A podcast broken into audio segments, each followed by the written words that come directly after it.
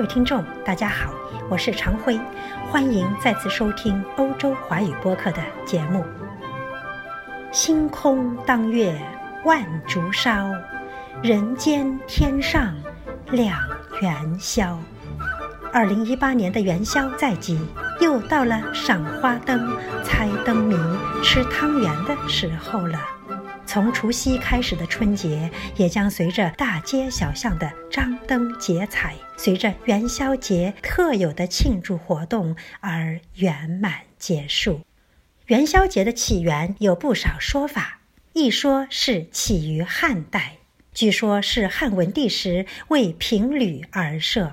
公元前一百八十年，大臣周勃、陈平扫除了吕氏家族的势力。拥立汉文帝刘恒登基，因为汉文帝登基的这一天正是正月十五，值得纪念，因此刘恒大赦天下，与民同乐。以后每到这个晚上，皇帝都要出宫游玩，以示庆贺。那时人们把正月叫元月，把夜晚叫宵，所以叫元宵节。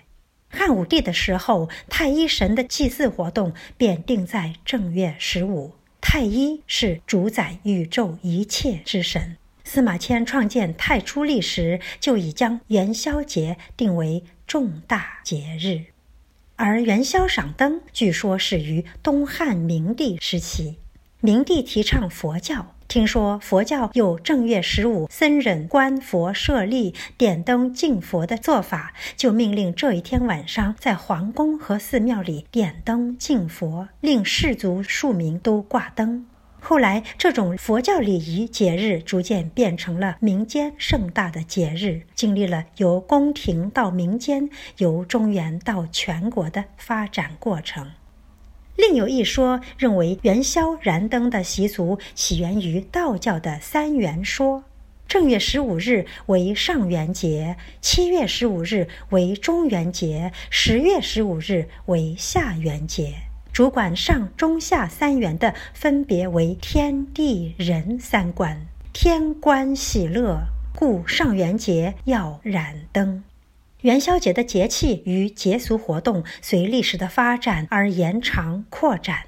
就节期长短而言，汉代一天，唐代三天，宋代则长达五天，明代更是从初八点灯，一直到正月十七的夜里才落灯，整整十天。与春节相连，白昼为市，热闹非凡；夜间燃灯，蔚为壮观。尤其是那精巧多彩的灯火，更使其成为春节期间娱乐活动的高潮。到了清代，又增加了舞龙、舞狮、跑旱船、踩高跷、扭秧歌等百戏内容，只是节气缩短为四到五天。那么元宵节为什么要吃元宵？据史书记载，吃元宵的习俗最早见于唐和五代。那时元宵被称为面碱或圆不落角，用糯米做皮，其中夹以糖馅儿，与今天的元宵大同小异。后来因为面碱或圆不落角是在元宵节吃的特定食品，干脆就称为元宵了。其实中国各地吃的元宵不同，北方人称为元宵，南方则称为汤圆。无论是元宵还是汤圆，其形状都是圆的，取团圆和美之意。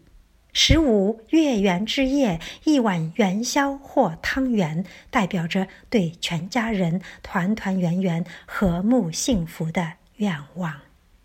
各位听众，元宵在即，主播以耿大玉教授朗诵的王安石和孔尚任的两首贺春诗，祝愿大家和和美美、圆圆满满、甜甜蜜蜜的开始新的一年。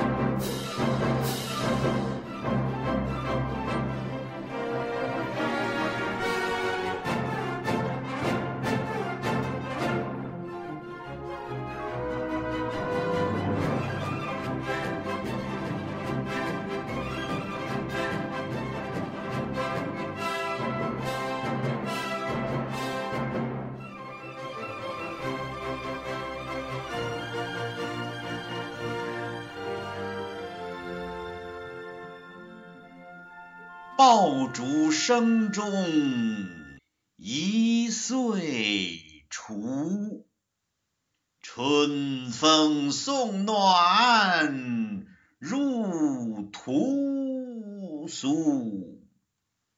千门万户曈曈日，总是新桃换旧符。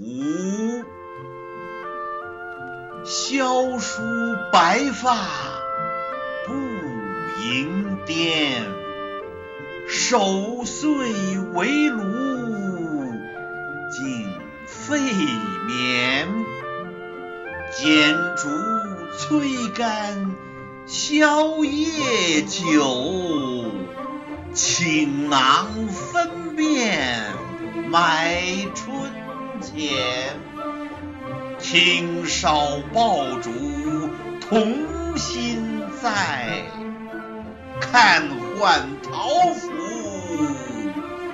老性别。孤绝梅花。添一步，